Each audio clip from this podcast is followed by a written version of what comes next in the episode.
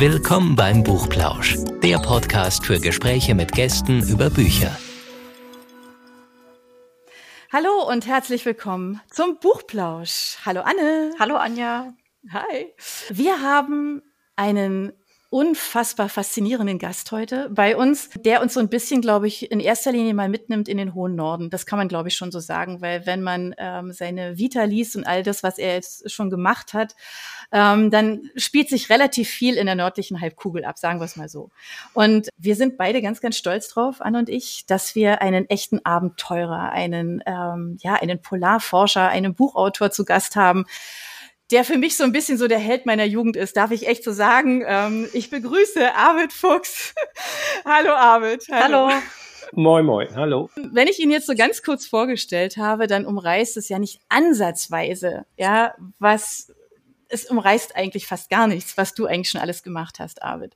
Und deswegen stürzen wir uns jetzt einfach mal kopfüber in dein Leben für all diejenigen, ich kann es mir nicht vorstellen, dass es jemanden gibt, der von dir noch nicht gehört hat. Aber wenn es so sein sollte, ja, dann ist praktisch also meine erste Frage, weil die mich auch tatsächlich immer wieder bewegt hat, ähm, wenn man, wenn ich so lese, was du machst und wenn man dich verfolgt ähm, du bist ja ein richtiger Abenteurer. Und das ist ja jetzt kein Berufswunsch, den man jetzt so sich irgendwo hinschreibt, ich werde jetzt Abenteurer. Ich glaube, du hast es so ein bisschen gemacht, ne? So in der Art. Für dich war das irgendwie klar, in welche Richtung du gehst, oder? Ja, das war eigentlich von Kindheit an klar bei mir. Ja. Also ich hatte immer so ein Faible für Natursportarten, für das Leben draußen und äh, ich bin auf dem Land groß geworden, also wo es Wälder, Wiesen und Felder gab und das war meine Prärie und ich bin mit Karl May groß geworden mit Lederstrumpf, aber ich habe eben halt auch so die Bücher der alten Polarforscher Friedhof Nansen gelesen mm. und für mich war das damals eigentlich schon eine klare Weichenstellung. Also wenn du groß bist, machst du es auch. Ähm, und das wurde eben halt auch ähm, so akzeptiert, auch in der Familie. Wenn man dann ins Erwachsenenalter rein äh, gerät und äh, dann das immer noch weiter durchführt, ganz konsequent, dann sorgt er schon bei dem einen für ja, Stirnrunzeln und Kopfschütteln und ähm, was hat denn der vor? Der muss doch mal vernünftig werden. Aber äh, ich bin nach meinen eigenen Vorgaben vernünftig geworden oder geblieben, nach den Vorgaben anderer vielleicht nicht, aber das war mir egal. Aber du warst ja sehr zielstrebig, ne? Also ich erinnere mich, das hattest du mal erzählt ähm, bei einem deiner Vorträge, dass du ja, also du warst ja, wie gesagt, sehr zielstrebig und du hast ja schon sehr früh geübt einfach auch, ähm, wie das ist in der Kälte zum Beispiel, ähm, in die Kälte auszuhalten, zu übernachten. Du weißt, worauf ich hinaus will. Die Geschichte musst du einfach erzählen, weil es ist, ich finde, ja, das zeigt ja auch, wie sehr dir das, also wie wichtig dir das war. Also, dass das auch wirklich völlig klar war, ja. Wenn du sowas machst, auf die Idee muss man erstmal kommen. Naja, also man muss da ein bisschen weiter ausholen. Das war Ende der 70er Jahre. Da gab es noch äh, keineswegs diesen okay. Tourismus mit Kreuzfahrtschiffen und äh, mhm. wie auch immer hier in, in arktische Regionen. Also Grönland war so weit weg wie der Nordpol und die Vorstellung hierzulande äh, war, dass die Menschen dort in Iglus lebten und dass es äh, nur Hundeschlitten und Schnee und Eis gab. Also, aber genau das faszinierte mich ja. Aber ich war damals jung, ich hatte wenig Geld, keine Mittel. Ich konnte es mir einfach nicht leisten, mal eben zum Training Training irgendwie nach Norwegen oder, oder weiter zu fahren. Und ich bin da ganz pragmatisch rangegangen und habe gesagt, also wenn du in die Kälte willst, dann musst du erstmal wissen, wie die Kälte ist. Und um diese Erfahrung zu sammeln, muss man nicht unbedingt jetzt auf dem grönländischen Inlandeis stehen, sondern das wird man ja wohl auch simulieren können. Und ich habe mich damals umgehört und bei uns in der Nähe gab es so einen großen Schlachthof und äh, eines meiner ersten großen Abenteuer bestand darin, den Geschäftsführer zu überzeugen, mich doch in einen seiner Kühlräume zu lassen. Und der hat mich also ganz eigenwillig angeguckt und hat gesagt, wir haben hier so etwas, das nennt sich Schockgefrierraum. Der lässt sich bis auf minus 37 Grad runterregeln das bitte sehr, müsste ja wohl kalt genug sein. Und ich sagte, wunderbar, genau das, was ich suche. Und da bin ich dann mit Sack und Pack eingezogen und ähm, habe mir ja die Seele aus dem Leib gefroren, weil die Ausrüstung schlecht war. Und ich hatte ja aber immer die Möglichkeit, wieder rauszugehen in die mhm. Wärme. Und ich habe dann immer mal, weil das relativ langweilig und öde ist, in so einem Kühlraum unter gefrorenen Schweinehälften zu liegen, habe ich dann immer einen Freund überredet, mir doch mal so eine coole Nacht im Kühlraum zu verbringen.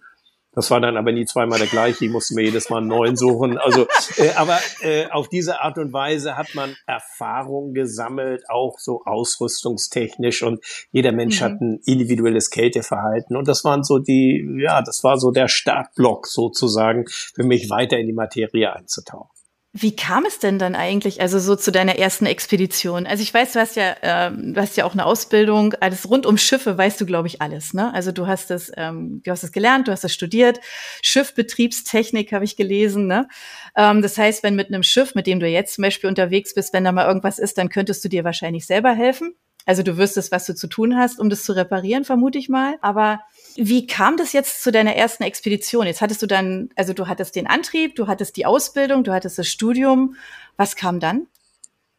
Naja, ich bin nach der Schule, ich hatte immer diese Idee weiter verfolgt, mhm. also diese Expedition zu unternehmen, aber ich musste natürlich irgendwie auch mal auf eigenen Beinen stehen, auch wirtschaftlich. Und ähm, die Seefahrt damals, die äh, war noch anders als heute. Es gab damals noch nicht so diese Containerschiffe, sondern mhm. das waren die Stückgutfrachter, die dann auch mal 14 Tage lang irgendwo im Hafen lagen.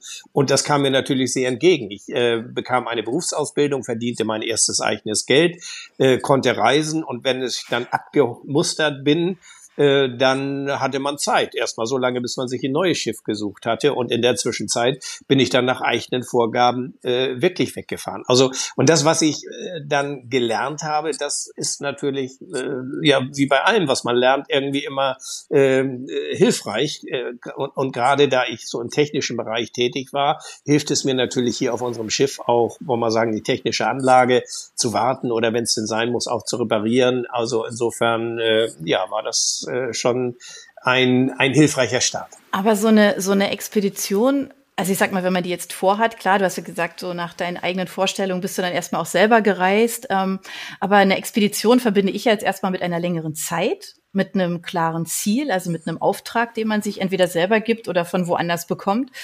Und das ist ja schon ein bisschen aufwendiger von der Planung her auch, oder? Naja, wie ich anfing, man, man muss das auch ein bisschen Step by Step machen. Also mhm. du, wenn du dir immer zu viel vornimmst, dann schaffst du es nicht und dann bist du frustriert und dann bringt es auch keinen Spaß mehr. Also ich bin ja schon als Schüler mit selbst zusammengeschraubten VW-Bussen und Freunden bis nach Syrien gefahren, wo damals, äh, weiß Gott, kein Mensch hinfuhr äh, und äh, habe also so VW-Busreisen gemacht mhm. und das wurde mir dann aber alles irgendwie zu wenig. Dann äh, folgten nachher die ersten Wildwasserexpeditionen im Nordosten Kanadas, wo wir dann zwei Monate in der Wildnis abgetaucht waren. Und man muss sich das vorstellen, das können sich Leute heute kaum noch ja. äh, vorstellen, dass es dort äh, kein GPS gab, dass es äh, keine Handys gab, dass es keine Satellitentelefone gab. Es gab das alles nicht. Es gab einen Kompass und eine ziemlich schlechte topografische Karte, die man im Maßstab von, weiß was ich, 1 zu 500.000 dort hatte, wo man nicht viel mit anfangen konnte.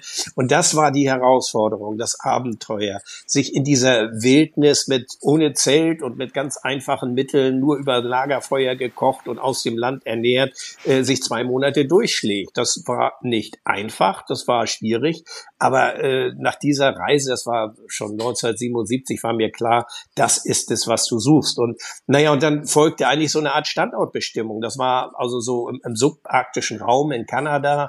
Das nächste folgte dann im tropischen Regenwald von Borneo, Kalimantan.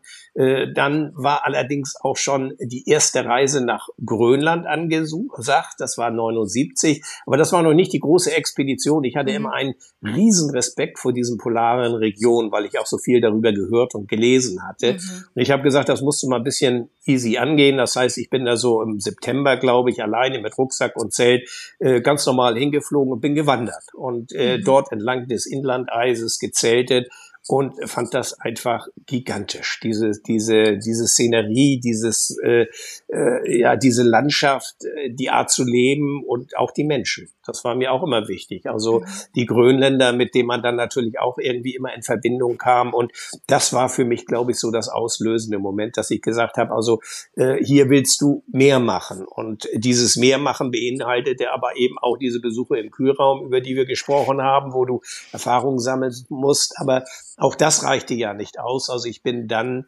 äh, quasi in die Lehre bei den Inuit in Kanada gegangen, in der kanadischen Arktis, weil man dort eben Englisch spricht und das kam mir entgegen, weil sonst gibt es ja immer Kommunikationsprobleme.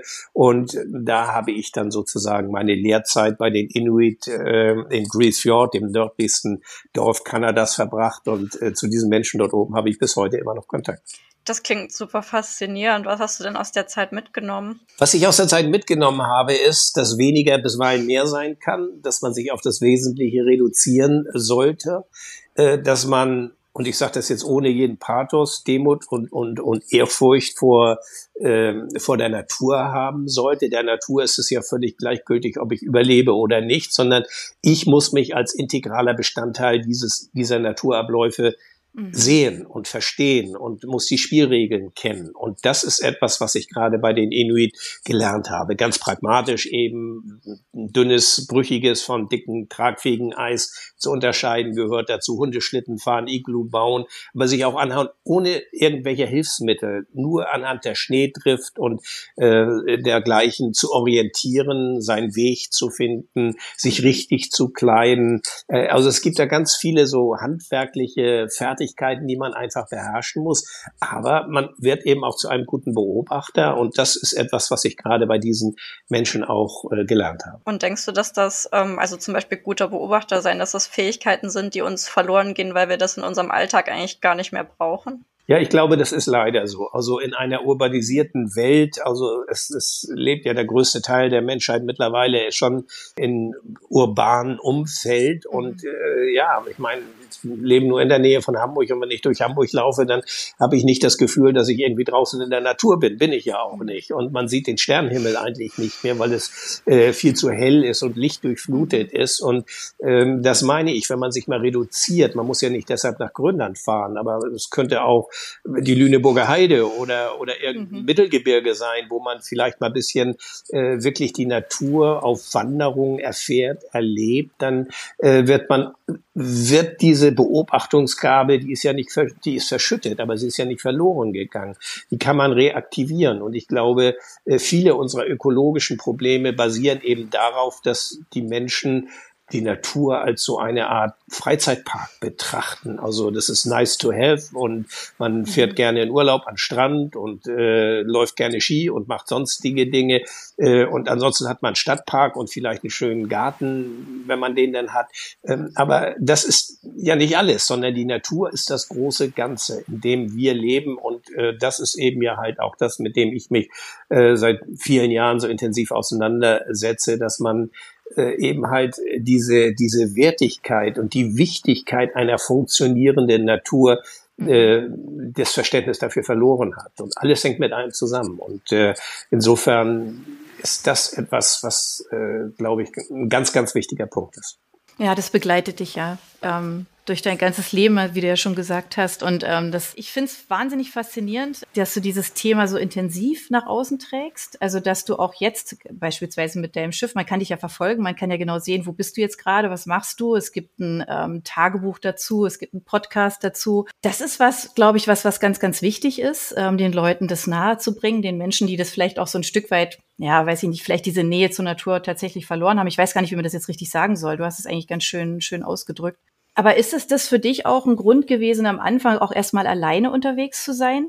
Also ich denke jetzt zum Beispiel, ähm, weiß ich nicht, du, du warst ja mal auf den, auf ja, mal, also 70 Tage habe ich gelesen, auf den Spuren von Alfred, Alfred Wegener, ähm, hast dich mit Schlittenhunden auf den Weg gemacht. Das war, da warst du ja allein, oder? Da waren wir zu zweit, aber zu vorher habe ich durchaus äh, Expeditionen alleine gemacht. Mhm. Und das war aber teilweise der Situation geschuldet, dass ich einfach keinen kompetenten Partner fand, der äh, so einen gleichen Werdegang durchlaufen okay. hat. Man konnte ja nicht einfach nur, weil es ein guter Freund ist, den mitnehmen und sagen, jetzt mhm. gehen wir mal bei minus 45 Grad äh, 100 Kilometer äh, durch die Arktis, sondern die Erfahrungen, die ich gesammelt hatte, die mussten andere ja in ähnlicher Form auch mhm. mit einbringen. Und da hatte ich keinen Partner.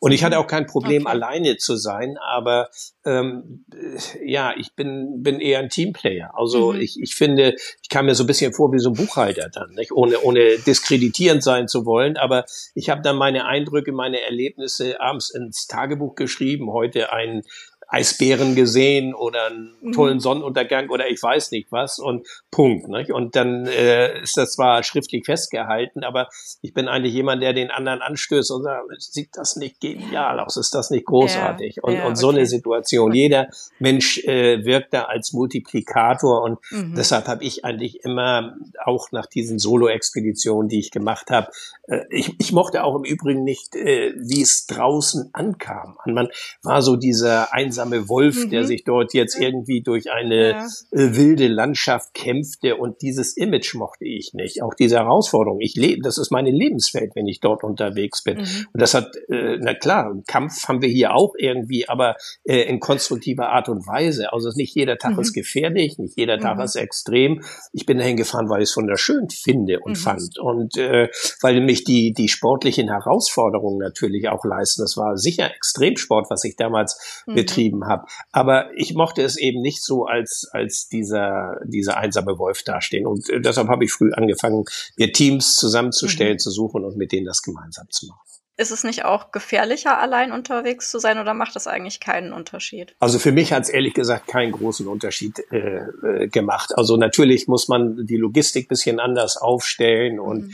äh, man, aber, aber es ist äh, ein Eintauchen in eine Landschaft und wenn man die Rahmenbedingungen richtig einschätzen kann, die Ausrüstung stimmt, wenn man äh, weiß, wie man mit der Kälte umgehen kann, ja, dann ist das halt eine schöne Wanderung, die man dort irgendwie durchführt. Und insofern, äh, Gefahr kann auch äh, zu zweit sein. Wenn man dünnes Eis überquert und ich reinfalle, dann ist nicht gesagt, dass der Zweite mich dort rausziehen kann, weil er sich mhm. damit selbst irgendwie in Gefahr bringen würde. Also äh, vielleicht ist das ein bisschen jetzt so lapidar dahergesagt. Also das war für mich jedenfalls nicht mhm. die Entscheidung, mit größeren Teams unterwegs zu sein, sondern die eben genannten Gründe. Mhm. Ist es denn schwierig, ähm, also so ein Team zusammenzustellen? Also ist es, ist es so eine, weiß ich nicht, ist es eine Herausforderung? Ja, das ist natürlich eine Herausforderung. Ich kriege ja ganz viele Anfragen von Menschen, die gerne mitmöchten, Frauen und Männer, die irgendwie davon träumen, dieses Abenteuer äh, zu sehen. Und die blenden natürlich ganz viele Dinge aus. Also äh, wenn man mit zehn Personen, wie wir jetzt auf so einem kleinen Segelschiff äh, untergebracht ist, dann ist das sehr eng. Es gibt keine Privatsphäre, es gibt keine Dusche, man kann sich waschen, aber es gibt keine Dusche äh, und äh, vieles mehr. Und dann wird es irgendwann kalt und, und vielleicht auch mal stürmisch und dann kommt Seekrankheit äh, hinzu und irgendwann ist vielleicht, äh, sind die Äpfel aus oder das frische Gemüse. Also man muss sich schon sehr reduzieren und das, was dann vorher so romantisch verbrämt, das große Abenteuer war, das ist dann plötzlich knallharter Alltag und damit muss man umgehen können und darf trotzdem nicht in seiner Aufmerksamkeit, in seiner Konzentration mhm. nachlassen. Also von den Menschen, die sich bewerben, da kommen dann immer nur ein paar irgendwie wirklich in die, in die engere Wahl, aber es kommen immer wieder neue Leute rein und äh, so bei diesen anderen Extremexpeditionen wie, wie auch zum Nordpol damals, mhm. Äh, das ist ja so ein kleines internationales Team, also weil so viele Menschen, die dort im Extrembereich tätig waren, damals gerade, gab es nicht. Also so kannte man sich, ob es äh, jetzt Engländer, Amerikaner oder äh, auch ein Japaner und so weiter waren. Also da kannte man sich einfach und tauschte sich aus und stellte dann so ein Team zusammen. Das heißt, diejenigen, die mit bei dir jetzt zum Beispiel ähm, auf deinem auf deinem Segelschiff sind, die wissen, worum es geht, die haben sich einfach auch schon mal wirklich damit auseinandergesetzt und vielleicht auch schon mal an einer Expedition teilgenommen oder ähm, ja, einfach solche größeren na, Reisen will ich jetzt nicht sagen. Also schon, es ist ja, ihr arbeitet ja, es ist ja nicht zum Vergnügen oder? Nein, die Charakteristik dieser Expedition hat sich komplett geändert. Ja. Also mir geht es heute nicht mehr darum, jetzt mir oder der Welt irgendwas zu beweisen oder irgendwo als Erster anzukommen, sondern ich bin hier so viele Male gewesen. Ich, ich kenne die Region eben. Mhm. Und ich habe viele Kontakte und äh, ich äh, überblicke einen Zeitraum von über 40 Jahren und kann eben auch diese, diese Veränderung dort äh, registrieren und, und mhm. auch dokumentieren. Und mir geht es heute darum, nicht einfach zurückzukommen und spannende Geschichten und, und bunte Bilder zu zeigen, mhm. sondern auch bisschen, ja, die Pflicht eines Chronisten wahrzunehmen und äh, über die Dinge berichten, die eben nicht so gut laufen. Stichwort mhm. Klimawandel, die mhm. Auswirkungen, die darauf sind. Und entsprechend hat sich der Charakter unserer Expedition verändert. Also wir haben heute Wissenschaftler mit dabei. Mhm. Ähm, die müssen ja nur nicht in erster Linie seemännisches Personal oder Qualifikationen mit einbringen, die machen ihren Job. Und mhm. äh, genauso, es, es gilt für, für den Koch oder die Köchin äh, genauso, dass die in erster Linie kochen muss, auch bei, bei Windstärke mhm. 9 und äh, dass das immer irgendwas äh, noch auf den Tisch kommt. Also so mhm. setzen sich die Mannschaften einer solchen Expedition immer aus verschiedenen Qualifikationen zusammen, mhm. äh, die, die die unterschiedlichsten Aufgaben wahrnehmen. Jeder hat ist so multifunktional unterwegs. Also es gibt nicht nur die eine Aufgabe, die jemand wahrnimmt, sondern jeder hat verschiedene Aufgaben. Und insofern ist das echtes, echtes Teamwork, was wir dort machen. Und wenn du sagst, ähm, das Ziel der ähm, Expedition hat sich inzwischen gewandelt, wie kam denn das? Ist das so eine Art Erwachsenwerden, Reifeprozess oder gab es dafür was, was einen Ausschlag gegeben hat? Naja, also sicherlich hat das auch was mit dem Älterwerden zu tun. Also mich interessieren heute andere Dinge als mit 25 oder 35. Also ich glaube, das ist ja auch das Charmante bei einer solchen Entwicklung, dass man äh, nicht immer nur auf der Stelle dreht. Wenn ich äh, seit äh, den 80er Jahren immer wieder versuchen würde, ums Cap Horn herum zu paddeln, dann wäre das irgendwie absurd oder, oder irgendetwas anderes zu machen. Nein, diese Veränderung zuzulassen, das fand ich immer interessant. Das ist ja eine permanente Entwicklung mhm. und ich bin da auch noch nicht am Ende meiner Entwicklung, hoffe ich jedenfalls noch nicht, angelangt. Also aber gerade was äh, das Stichwort Klimawandel angeht, hängt das mit dieser Beobachtungsgabe zusammen, die man sich antrainiert hat, die man gelernt hat. Äh, man merkt plötzlich, dass sich was verändert, dass der Permafrost plötzlich an mhm. Stellen auftaut, wo er seit Urzeiten immer solide gewesen ist, wo plötzlich äh, das Eis weg ist, wo es immer meterdickes Eis gegeben hat, wo die Jäger mit ihren Schlitten drüber mhm. gefahren ist, wo die Gletscher sich zurückziehen. Es gab also ganz viele Anzeichen und dann stutzt man erstmal und fragt sich, ist das nur irgendwie so eine Laune der Natur, ein ungewöhnliches Jahr? Und ich bin dann aber angefangen zu recherchieren. Und naja, und dann waren wir in den 90er Jahren dreimal an der Nordostpassage, also in mhm. Sibirien, mhm. aufgrund der Eislage gescheitert, immer wieder äh, stecken geblieben.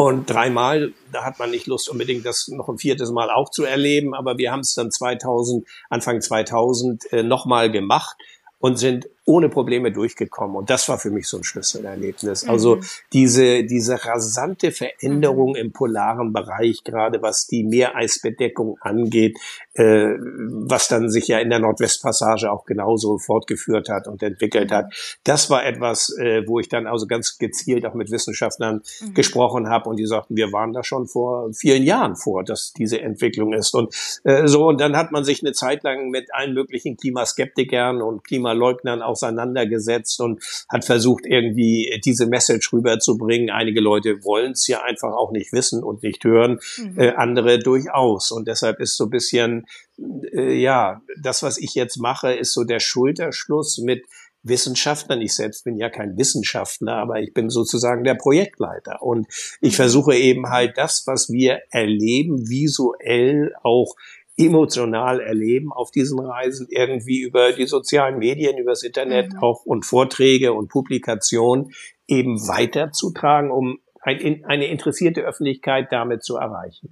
Äh, darum, ge darum geht es mir. Also ohne zu moralisieren, mhm. ohne jemanden da äh, mit erhobenen Zeigefinger irgendwie äh, vorzuführen und zu sagen, du darfst dies nicht. Ich sage immer, ich bin Teil des Problems. Das bin ich auch. Und äh, wir, wir alle müssen eigentlich im Grunde genommen alle gesellschaftlichen Kräfte bündeln. Man darf es auch nicht immer nur der Politik zuschieben und sagen, macht ihr mal, sondern äh, die Politik muss sicherlich Leitplanken schaffen, aber wir alle wenn wir einfach so weiterleben wie bisher und alles so weitermachen, dann funktioniert es nicht. Wir sehen es jetzt ja auch gerade an der Energiekrise und an mhm. anderen Dingen. Also irgendwann holt uns so etwas ein und insofern ist der Begriff Nachhaltigkeit mit Inhalten und Leben zu füllen und mhm. darf nicht einfach nur eine Plattitüde darstellen. Hast du das Gefühl, dass dieses Zuhören und diese, dieser Veränderungswille, der, also wenn er noch nicht da ist, ja auf jeden Fall ähm, ja bei jedem Einzelnen ja kommen muss, dass, dass es zu langsam geht? Ja, es geht eindeutig zu langsam. Also äh, es, es gibt die schöne Beispiel 1965. Der damalige US-Präsident hieß Lyndon B. Johnson mhm. und der hat von seinem wissenschaftlichen Beirat eine Expertise auf den Tisch gelegt bekommen, nachdem das Verbrennen von fossilen Brennstoffen zu einer Klimaerwärmung führen wird, weil eben so viel Treibhausgase emittiert werden. Dann gab es Anfang der 70er Jahre die UN-Konferenz in Stockholm, äh, wo es eben halt auch um Klima, um Schutz mhm. der Wälder gab. Es war auch äh, das Gründungsjahr vom Club of Rome, wo man auch äh, mhm. diese berühmte äh, Publikation Grenzen des Wachstums, wo es auch schon wo drin gewarnt wurde, dass sich das Klima erwärmen kann und, und, und. So, und dann äh, gab es 92 den Earth Summit in Rio de Janeiro, äh, wo es um, um Sustainability ging, um Generationsgerechtigkeit, um all diese Dinge, die da damals auch in den politischen Sprachgebrauch eingeführt werden, nichts passiert, obwohl so eine euphorische Aufbruchstimmung mhm. passiert. Dann gab's Rio plus 20, also 20 Jahre war nichts passiert und dann gab's den Rio plus 20 Gipfel, wo es genau um die gleichen Themen ging. Und das könnte man jetzt beliebig fortführen. Mhm. Jedes Jahr kurz vor Weihnachten die UN-Klimakonferenz. Man wusste von dem Problem über Jahrzehnte. Mhm. Äh, es ist nur so, wie El Gore es einmal formuliert hat, eine unbequeme Wahrheit und keiner wollte seine äh, ja, geliebten Gewohnheiten aufgeben mhm. und äh, es gab immer Shareholders Value und die Politiker äh, denken in Legislaturperioden und das ist eben das Schlimme dabei, mhm. dass äh, dieses Problem verwaltet wurde, aber nicht substanziell angegangen. Es ist ja auch immer sehr schwer, Menschen von irgendwas zu überzeugen, was sie nicht hören wollen. Aber könntest du dir vorstellen, wenn jeder gesehen hätte, was du gesehen hast auf deinen Expeditionen, dass die Welt dann anders aussehe? Also äh, schon. Es gab ja mal diese bewusste Reise von damals Angela Merkel und ich glaube Sigmar Gabriel war damals mhm. Umweltminister, wo sie nach ja, Ilulissat, ja. nach Grönland gefahren sind, eine Konferenz. Das war in allen Gazetten und Medien präsent. Und ich kann mir auch vorstellen, dass äh, sie dieser Blick irgendwie angefasst hat. Aber äh, das war eine Momentaufnahme und dann war wieder der politische Alltag irgendwie äh, eingekehrt. Also im Grunde genommen, auch wenn man damit emittiert, würde ich mir schon wünschen, dass mal viele äh, Entscheidungsträger, dass man die mal einsammelt, in ein großes Flugzeug packt und äh, sie zu bestimmten äh, Brennpunkten im arktischen Raum führt, um mhm. denen zu zeigen, was dort eigentlich passiert. Aber es gibt eben auch jene Menschen, und die bezeichne ich ja, oder werden ja allgemein als Klimaleugner bezeichnet, äh, ja, Donald Trump gehört dazu und andere auch, auch nicht so, so äh, Politiker, sondern auch aus der Bevölkerung. Äh, ich habe aufgehört, äh, mit denen zu diskutieren, weil äh, man verbrennt dabei. Man, äh, mhm. man in, investiert da unheimlich viel Energie und argumentiert, aber was immer man macht, äh, ne, es bleibt immer dabei, dass äh, diese lapidare Aussage, aber die Wissenschaftler sind sich ja gar nicht einig, dass das so ist oder äh, irgendeinen anderen Quatsch. Äh, die Wissenschaftler sind sich mhm. längst einig und äh, es ist keine Diskussion mehr. Wir wissen es, wir sehen die Auswirkungen und im Übrigen ja nicht nur im arktischen Raum, wenn wir die Extremwettergeschehnisse in Europa, in anderen Ländern anschauen, äh, da ist der Klimawandel längst bei uns angekommen und das belastet die Volkswirtschaften in einem enormen Maße. Wenn ich überlege, dass die Katastrophe im Ahrtal irgendwie was um 32, 33 Milliarden Euro gekostet hat, einmal von der Tragik und dem Leid der Menschen abgesehen, äh, wäre es vielleicht sinnvoller gewesen, wenn man rechtzeitig Geld in die Hand genommen hätte und in den Klimaschutz investiert hätte, statt anschließend versucht dann irgendwie Leid und Zerstörung irgendwie mit Geld zu stopfen und, und zu ebnen, was ja gar nicht funktioniert. Wenn du jetzt unterwegs bist mit, mit all diesen Themen, die dich, die dich da bewegen und die ja nicht nur dich bewegen, sondern ja uns alle, ähm, dann bist du ja seit ein paar Jahren ähm, auf deinem eigenen Schiff unterwegs. Also wir haben es jetzt gerade eben ja schon, klang es ja schon immer wieder an. Ähm, ich weiß nicht, ob ich das jetzt richtig ausspreche. Dagmar Ahn ist das richtig? Dagmar Owen, also das ist das, äh, die dänische Schreib, ja, Owen, also Doppel A, die alte dänische Schreibweise. Ja. Hm? Okay, okay. Wie ist denn dieses Schiff zu dir gekommen? Was dir jetzt ja diese ganzen ähm, Expeditionen oder dieses Dokumentieren ja auch ermöglicht. Das ist ja ein treuer Begleiter, ne? Naja, ich kam ja aus der Fahrt, wie man sagt, von der Seefahrt. Ja, okay. Und äh, äh ich hatte und äh, ich bin an der Nordsee groß geworden, überwiegend. Also ich hatte immer diesen Fabel äh, für das Meer und mhm. äh, das Meer als Schnittstelle auch äh, zur Arktis und zu anderen mhm. äh, Räumen. Ich und ich habe ja auch viele Kajak-Expeditionen gemacht. Also das Wasser, das Meer war immer für mich ein sehr gegenwärtiger Lebensraum. Ich habe bloß niemals das Geld gehabt, mir ein Schiff zu kaufen damals. Und mhm. ich wollte auch keine moderne Hightech-Yacht haben. Äh, das hatte mit verschiedenen Dingen zu tun. Ich mochte einfach diese traditionellen Schiffe. Ich finde, sie haben einen ungeheuren Charme. Und sie sind ja Arbeitsschiffe. Sie sind sehr seetüchtig und sehr, sehr seegängig. Das Schiff ist über 90 Jahre alt äh, und wäre nicht so alt gewesen, wenn es diese Eigenschaften nicht gehabt hätte. Also äh, die Dagmar Oden ist so ein, ein typischer Vertreter eines Nordsee-Fischkutters in Dänemark gebaut, 1931 bereits. Und ähm, ich habe da lange nach gesucht äh, und ein Schiff gefunden, was äh, ja einerseits in einem relativ guten Zustand war, aber was auch mein Geldbeutel irgendwie äh, ja ermöglichte, zusammen mit Freunden damals das erstmal umgesetzt und dann umgebaut. Naja, und so ist es dann weitergekommen. Also dieser Traum, ein eigenes Schiff zu haben, das ist ja eigentlich auch das, was diese klassischen Polarexpeditionen mhm. ausgemacht haben. Ob es ein Nansen, ein Amundsen, ein äh, Wegener, sie sind alle mit Schiffen angereist. Und eine Expedition beginnt bei mir eben nicht auf dem Flughafen, sondern im Grunde genommen im Hafen, im Hamburg, äh, Flensburg oder wo auch immer man losfährt äh, und endet dort auch wieder. Also es ist dieser ganze Komplex und die Meere sind die größten Naturlandschaften, die wir haben auf der mhm. Erde. Ein ungeheurer Lebensraum, über den man äh, von allen anderen Landschaften noch am allerwenigsten weiß. Also mhm. insofern ist das ein breites Betätigungsfeld und ungeheuer faszinierend.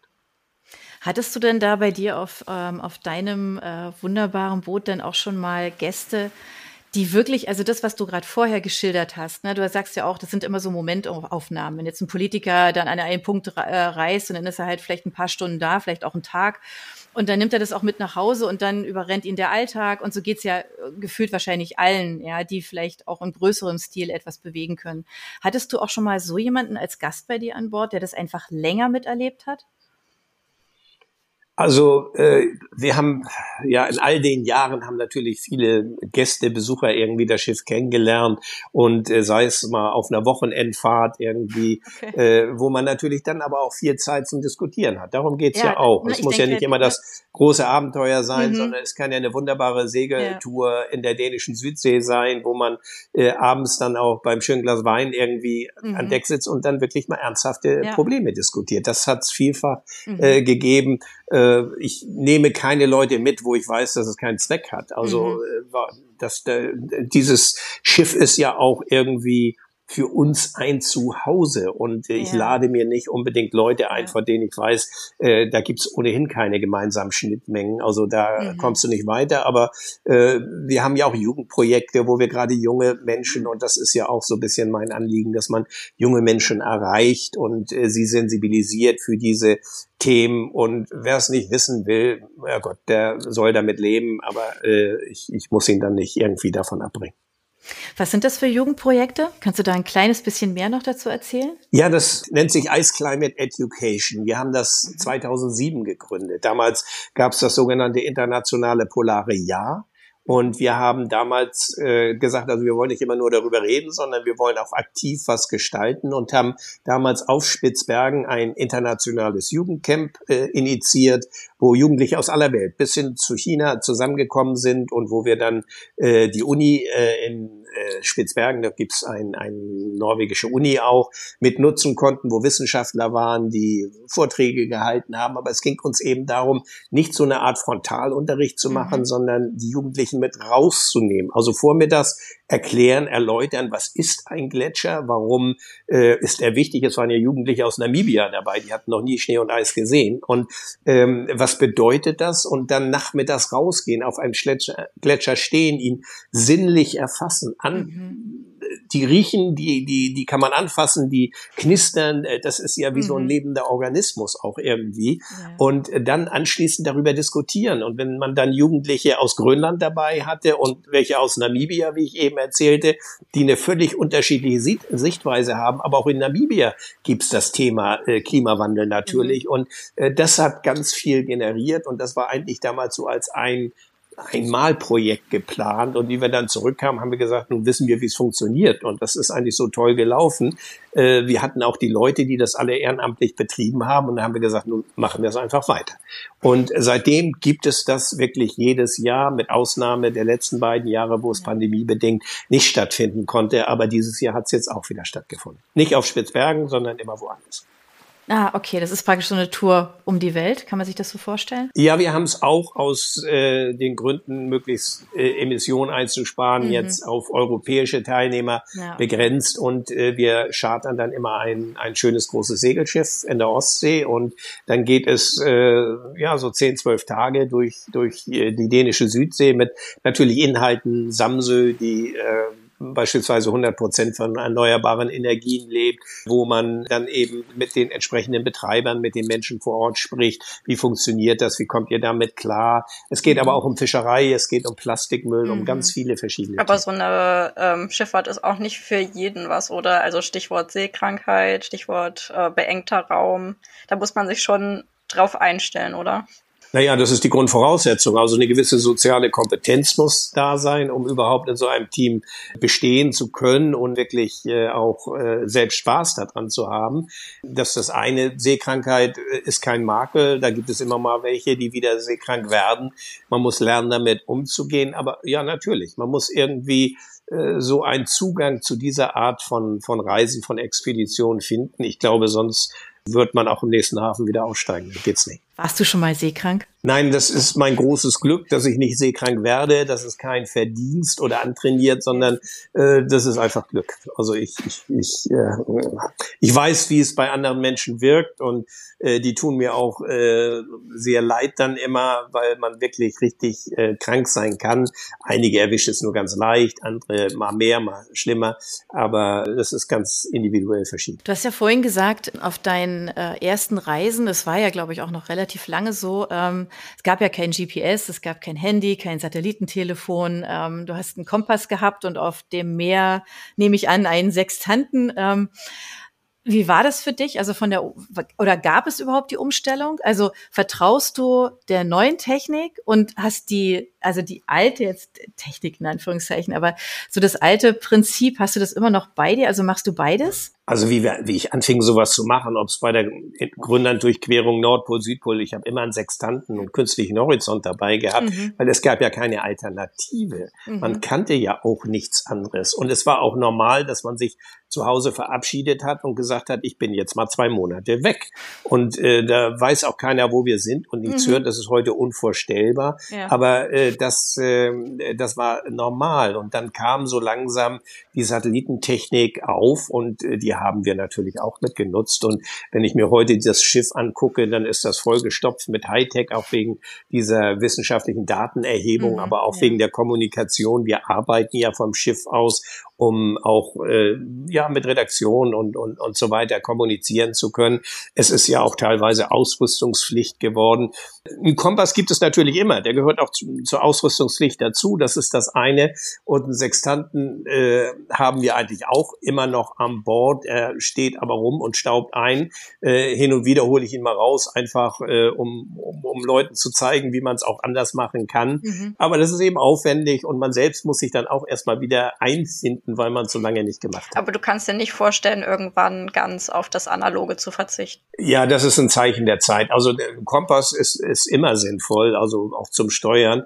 Äh, aber ja, mit dem Sextanten, das habe ich ja auch gerade gesagt, das äh, ist heute mehr so ein nostalgischer äh, Aspekt und um, um mal zu zeigen, dass es auch anders geht. Aber natürlich, man hat, kann mit dem Sextanten niemals so akkurat die Position bestimmen, äh, wie mit einem GPS-Gerät, mit einem Satellitenempfänger. Also insofern äh, ist das schon heute zeitgemäß natürlich mit der modernen Navigationselektronik und Kommunikationselektronik zu arbeiten. Und das tue ich natürlich auch. Ein Stichwort auch ähm, Richtung Richtung Berge. Du warst ja ähm, auch mit ähm, Reinhard Messner ja auch mal unterwegs, ähm, hast mit ihm auch mal eine Tour gemacht ihn verortet man ja eher ähm, Richtung, ähm, weiß ich nicht, 8000er, ja, und äh, nicht Richtung Meer und auch eigentlich nicht so nicht so zwingend, glaube ich, im ersten Moment ähm, Richtung Eis.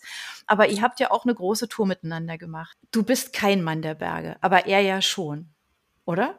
Ja, ich bin auch in den Bergen gewesen, weil dieser alpine Bereich gehört natürlich zu Grönland, zu den Anden in Südamerika äh, zusammen. Ich bin auch in, äh, in, den Alpen geklettert, aber ich habe mhm. das eben so als eine Sportart äh, betrachtet, die ich, weil das zum Handwerkzeug bisschen dazu gehörte, ich bin okay. niemals ein Höhenbergsteiger gewesen mhm. äh, und habe das auch bewusst, äh, obwohl ich auch äh, damals mal Einladungen bekommen hatte, äh, dann nicht gemacht, weil ich mir gesagt habe, also wenn du auf zu vielen Hochzeiten tanzt, dann wirst du in den einzelnen Disziplinen nicht wirklich gut. Mhm. Und äh, das war mir dann auch zu Risiko. Ich habe so viele Sachen gemacht damals schon, Tauchen und Fallschirmspringen, alles Mögliche, dass ich gesagt habe, wenn du jetzt auch noch äh, die Extremkletterei anfängst, dann, äh, dann war es das wahrscheinlich irgendwann mal, weil du dann auch nicht wirklich gut wirst, wenn du dich da nicht mhm. ausschließlich mit beschäftigst. Und insofern ähm, habe ich es immer irgendwie so mehr als, als Freizeit, als Hobby betrieben, aber nie ernsthaft irgendwie mit so einem professionellen Hintergedanken.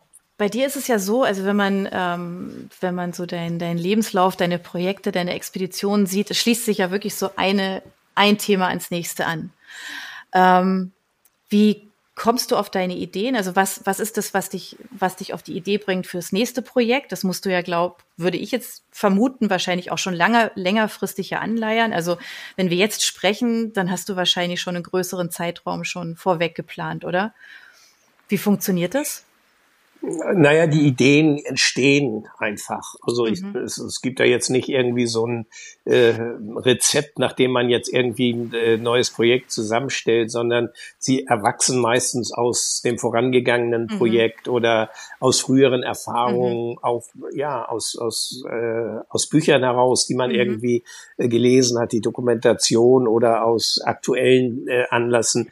Also es gibt da nicht so ein Patentrezept, aber irgendwie, äh, ja, die schwirren alle irgendwie in meinem Kopf rum und irgendwann äh, versuche ich sie dann zu realisieren. Aber die gehen dir auch nicht aus, oder? Also es ist für dich kein Thema, in nächster Zeit sesshaft zu werden. Nein, also äh, solange ich gesund bleibe und das machen kann, werde ich weitermachen und werde mich dabei weiter verändern, so wie ich das bisher ja auch gemacht habe. Mhm. Ähm, das äh, wird sicher der Fall sein. Deshalb sehe ich das also auch ganz locker und weiß auch noch nicht, was ich äh, jetzt nach dieser Ocean Change Expedition mache. Es wird sicherlich eine weitere Ocean Change äh, Projekt geben, wo es auch um Umweltthemen gibt, aber was das im Einzelnen sein wird, das kann ich jetzt wirklich noch nicht sagen. Ist aber gerade ein gutes Stichwort. Ocean Change. Was verbirgt sich denn dahinter? Na, Ocean Change äh, ist ja der Projektname, der eigentlich schon 2015 auf unserer letzten Antarktisreise entstanden ist. Und es geht um Veränderung in den Ozeanen, um die Ozeane herum und natürlich auch auf die Küstenbevölkerung. Also mhm. wir brauchen auch gar nicht so weit wegfahren. Wir sind 2020 sind wir in Nordfriesland gewesen mit dem Schiff zwischen den Inseln und Halligen und haben dort mit äh, den Fischern gesprochen, den Halligbewohnern, den Inselbewohnern, den Naturschützern und äh, ja all die verschiedenen Menschen, die dort irgendwie von und am Meer leben mhm. und die Auswirkungen, die der Klimawandel dort hat. Äh, darum geht es uns. Es ist eigentlich ein, ein, ein Lernprozess gewesen. Wir sind dorthin gefahren, um Informationen zu sammeln, Recherche zu machen, um mit den Menschen zu sprechen und zu hören, wie es denen dabei geht und äh, so äh, das zu erleben. Mhm. Und äh, so verändern sich die inhaltlichen Gewichtungen, so wie wir jetzt auf diesem aktuellen Ocean Change Projekt eben gerade in Verbindung mit äh, beispielsweise dem, dem Geomar und aber auch mit dem Alfred Wegener Institut, äh, dass wir gewisse Daten erfassen und äh, die dann weiterleiten, die dann in den Instituten äh, untersucht werden. Also es gibt immer so thematische Schwerpunkte. Wir haben auch schon mal Mikroplastik eben als thematischen mhm. Schwerpunkt aufgegriffen und so wird es in Zukunft, denke ich, auch bleiben. Ist es schwierig, dafür Unterstützer zu finden? Naja, man muss immer glaubwürdig bleiben. Also mhm. wenn ich mich mit Umweltthemen auseinandersetze, dann darf ich mich nicht von einem Mineralölkonzern irgendwie sponsoren lassen. Das ist äh, das Entscheidende. Also wir beziehen ja keine öffentlichen Mittel oder auch die Institute kriegen die Daten frei Haus geliefert, die zahlen nichts. Äh, mhm. Aber äh, das, dadurch bewahren wir uns natürlich auch eine gewisse Unabhängigkeit. Mhm. Ich, das ist meine Aufgabe, das Projekt zusammenzustellen, zu leiten und eben halt auch Sponsoren zu finden, die dann zu einem solchen Projekt find, äh, passen. Mhm. Und äh, das ist natürlich nicht unbedingt einfach immer, aber bisher hat soweit immer geklappt. Du hältst ja auch Vorträge und schreibst Bücher. Das hilft sicher auch dabei, ähm, Leute auf deine Mission aufmerksam zu machen, oder? Ja, also ich, die Vorträge, die laufen ja Land auf Land ab und äh, mache ich natürlich auch im Ausland teilweise. Ähm, äh, ja, die laufen sehr gut, weil man dort eigentlich auch ein Publikum dann sitzen hat, äh, was äh, ja hören will, wie man live berichtet über das, mhm. was erlebt. Das ist ja nochmal eine völlig andere äh, Aussage, als wenn man das als sauber, steril geschnittene Dokumentation irgendwie im Fernsehen sieht oder ob da einer auf der Bühne steht, sich vielleicht auch mal räuspert oder verhaspelt und äh, dann eben was dazu zu erzählen hat.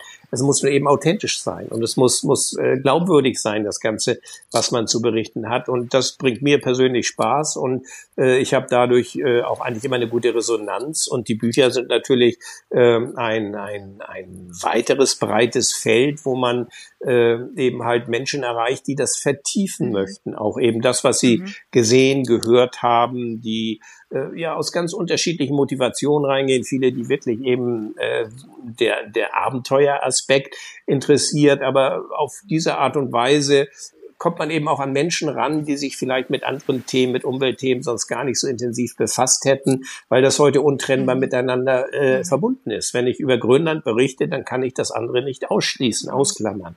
Und auf diese Art und Weise äh, erreicht man eben ein, ein, ja, ein großes Personenfeld äh, sozusagen, äh, was sich damit auseinandersetzt und äh, was einem irgendwie auf diese Art und Weise folgt.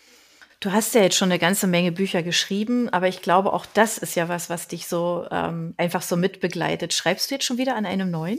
Momentan noch nicht. Ich warte jetzt erstmal ab, was dieses aktuelle Ocean Change Projekt äh, mhm. mitbringt. Und es war ehrlich gesagt auch so viel mhm. zu tun in der Vorbereitung zu diesem Projekt, dass, äh, dass ich da auch nicht so die Muße hatte. Aber äh, ich hatte vorher ja gerade einige Bücher äh, veröffentlicht und äh, insofern äh, habe ich mir da selbst auch mal jetzt eine Pause verordnet. Aber ich denke im nächsten Jahr ja. wahrscheinlich wieder. Ähm, du hast ja, du hast gerade äh, gesagt, dass die Vorbereitung für die aktuelle ähm, Ocean Change Etappe, dass die sehr aufwendig war. Was macht die anders? Also, oder was hat sie aufwendiger gemacht, die Vorbereitung? Na, man, wir fahren in Gegenden, wo man einfach nicht so hinfahren darf. Ja, man okay. braucht Genehmigung. Mhm. Und äh, diese Genehmigungen sind sehr, sehr aufwendig und schwierig zu bekommen, weil man äh, eigentlich nicht unbedingt möchte, dass Menschen mhm. dorthin fahren, mhm. hinkommen. Das ist der Nationalpark Nordostgrönland. Mhm. Das ist ähm, der größte Nationalpark der Welt sozusagen. Wir sind schon dreimal dort gewesen. Man kennt uns auch und weiß, mhm. äh, dass wir da auch kein dummes Zeug machen. Aber trotzdem, man muss eben dieses ganze Prozedere durchlaufen laufen. Das ist sehr aufwendig und langwierig. Mhm. Äh, die Insel Jan Mayen ist äh, so Naturschutzsperrgebiet, aber auch äh, militärisch ah. genutzt. Insofern äh, hat man es da wiederum mhm. mit ganz anderen äh, Dingen zu tun und ganz anderen Menschen. Also das ist alles sehr aufwendig. Äh, man braucht äh, bestimmte ja, Versicherung und das alles macht es eben auch sehr teuer und auf diese mhm. Art und Weise äh, ja ist in der Vorbereitung eben schon sehr viel zu tun und auch natürlich diese mediale mhm. Arbeit, was alles damit zusammenhängt. Ist bei einer deiner Expeditionen schon mal was so richtig schief gelaufen? Also ich bin mehrfach gescheitert, klar. Also äh, die Ziele, die man sich setzt, die waren früher gerade ja so extrem, dass Erfolg und Scheitern unmittelbar nebeneinander lag. Das weiß man auch. Deshalb war man auch so erfolgsorientiert, weil Erfolg ist ja auch ein Synonym für Sicherheit. Ja. Wenn etwas aus dem Ruder läuft und man scheitert, dann ist auch immer unmittelbar Gefahr im Verzug. Aber trotzdem bin ich auch gescheitert, äh, meistens eben halt an, an Naturverhältnissen. Und das ist etwas, was man dann akzeptieren kann, weil ich fahre ja nicht mit einem Eisbrecher dort durch die Arktis, sondern mit einem Segelschiff oder zu Fuß mit Hundeschlitten mhm. oder Kajak äh, aber, aber eben nicht mit, mit großem technischen Gerät. Und insofern äh, kommt man da gut mit klar, wenn man plötzlich erfährt, also man ist nicht stark genug, um jetzt äh, diese Situation standhalten zu können. Äh, man muss sich zurückziehen, geordnet zurückziehen und insofern habe ich durchaus auch Expeditionen abgebrochen. Gibt es da, gibt es da Expeditionen, wo du sagst, ach, die würde ich aber eigentlich ganz gerne dann nochmal probieren? Das hat nicht geklappt. Ich bin da gescheitert, aber ich würde es eigentlich ganz gerne nochmal noch mal versuchen, ob es jetzt vielleicht klappt. Na, ich bin da ziemlich zäh. Also wenn ich so äh, diese Nordostpassage, die mhm. ich ja mhm. schon angesprochen habe, wo wir in den 90er Jahren dreimal gescheitert sind, äh, da hatte ich eigentlich auch ziemlich die Nase voll, weil das Scheitern auch ja. immer wirklich ein Gefahrenpotenzial mhm. erheblicher, in erheblichen Umfang beinhaltete. Ähm, äh, ja, ich würde noch mal wieder, wir haben es dann 2002 dann trotzdem mhm. noch mal gemacht und sind auch durchgekommen, haben diesen, diesen Traum der Umrundung des Nordpols dann wirklich umgesetzt und als erstes, äh, ja, Überwasserschiff mhm. sozusagen diese Umrundung gemacht. Ähm, es gibt verschiedene Regionen, gerade in der sibirischen Arktis, wo ich wirklich sehr gerne hinfahren würde, aber es übrigt sich da überhaupt nur einen Gedanken zu verschwenden, weil aufgrund ja. der politischen Lage ist daran überhaupt mhm. nicht zu denken momentan. Gibt es andere Ziele, die du vielleicht noch unbedingt sehen wollen würdest, wo du bisher noch gar keine Versuche in die Richtung unternommen hast? Die gibt es, aber darüber rede ich nicht, weil, weil äh, das ist so etwas, wo man sich dann selbst unter irgendwie unter so einen ne? Erwartungsdruck ne? setzt. Ja, ja. Und äh, also das möchte ich nicht. Ich möchte mir da so ein bisschen diese Unbefangenheit bewahren und insofern äh, köchelt das so vor ja. sich hin. Also es verspricht spannend zu bleiben in deinem Leben, ja. Da wird noch einiges kommen um dich jetzt ähm, ja so Richtung unserer Buchempfehlung einfach mal so zu schubsen. Ähm, du hast ja schon gesagt, du hast relativ wenig Zeit und es ist ne, hast ähm, ja relativ viel ja auch noch vor und ihr steht ja kurz vor vor der Weiterfahrt. Aber kommst du, wenn du da so unterwegs bist, auch zum Lesen? Also einfach so für dich? Doch, wir, wir haben immer äh, Bücher an Bord. Mhm. Also auf dieser Reise bin ich bis jetzt noch nicht so viel zum Lesen gekommen, aber ich hoffe, dass das wird passieren. Und also in, in, insofern äh, gibt es dort immer eine, eine, große Buchauswahl. Aber ich habe mich äh, jetzt noch nicht entschieden, was das nächste sein wird. Okay, aber von denen, die du schon gelesen hast, hast du doch bestimmt Empfehlungen für uns. Äh, ja, ich habe äh, als neulich äh, gerade gelesen, wunderschönes Buch im Mare Verlag erschienen von Conan Doyle, den man eigentlich nur als, als äh, ja, Sherlock Holmes ja. Autor kennt. Äh, der hat ein wunderbares Buch geschrieben, dreimal ins Polarmeer gefahren, gefallen. Also er ist äh, ja Arzt gewesen und ist äh, auf einer Seite, während des Studiums, glaube ich, ist er auf einem Walfänger mitgefahren damals. Also das war ja im 19. Jahrhundert, mhm. wo die also unter Segeln noch nach Norden gefahren sind. Und darüber berichtet er. Und äh, das ist natürlich ein raues Geschäft, aber es war auch eine andere Epoche. Aber er ist ja nun mal, wie wir alle wissen, guter Erzähler und das ist eigentlich wirklich ein schönes Buch zu lesen. Das nehmen wir gerne mit. Ach, wir empfehlen deine Bücher. Also jeder, der, ähm, ja. der einfach ein bisschen mehr noch wissen möchte über all das, was ähm, Arvid Fuchs umtreibt, umgetrieben hat, ähm, die ganzen Links zu den Büchern ähm, stellen wir natürlich in den Podcast, äh, sodass ihr die ganz einfach erreichen könnt und nicht lange suchen müsst. Und ansonsten auch den Link zu deiner, zu deiner Homepage, zu der, ähm, zur Ocean Change Expedition, weil es ist wirklich total spannend. Ich mache das jetzt schon seit ein paar Tagen und gucke mal, wo seid ihr jetzt gerade? Ähm, und da sind ein Haufen Werte auch mit drauf. Also man kann einfach genau gucken, ähm, ja, wie ihr euch bewegt, wie das Wetter ist. Ähm, man kann auf den Podcast, man kann ganz ganz, viel einfach zu Arvid Fuchs erfahren, zu seinem Team, zu der, ähm, genau, zu der Expedition. Da stellen wir alles mit rein. Und wenn ihr Fragen habt, dann meldet euch gerne. Ähm, wir würden die weiterleiten und sagen an der Stelle jetzt einfach, lieber Arvid, vielen, vielen Dank für deine Zeit.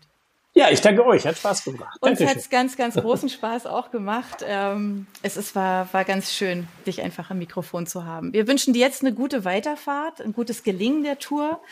Es liegt ja einiges äh, vor euch. Wie gesagt, verfolgen ist ganz einfach auf der Website. Kann man immer sehen, wo ihr gerade seid. Gut. Viele Grüße. Tschüss. Ciao. Tschüss. Ciao.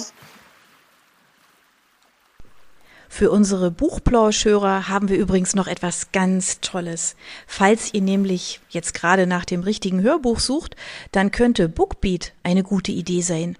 Stöbert durch über 50.000 Hörbücher entdeckt Bestsellerlisten, die Hörbücher von DP natürlich auch, oder lasst euch ganz persönliche Empfehlungen geben. Ihr wollt das einfach mal ausprobieren? Buchplausch und Bookbeat schenken euch einen ganzen Monat Bookbeat for free. Meldet euch einfach mit dem Rabattcode Buchplausch bei Bookbeat an oder geht auf die Seite www.bookbeat.de slash Buchplausch und schon seid ihr dabei. Den Link, den haben wir auch noch einmal in die Beschreibung der Podcast-Folge eingefügt. Also nutzt dieses wunderbare Angebot, einen Monat lang so irre viele Hörbücher zu hören, wie ihr wollt, denn genauso funktioniert Bookbeat. Das ist nämlich toll. Ihr könnt so viele Hörbücher hören, wie ihr wollt. Das ist doch jetzt genau das Richtige, oder? Also ausprobieren. Wir freuen uns mit euch. Bis dann.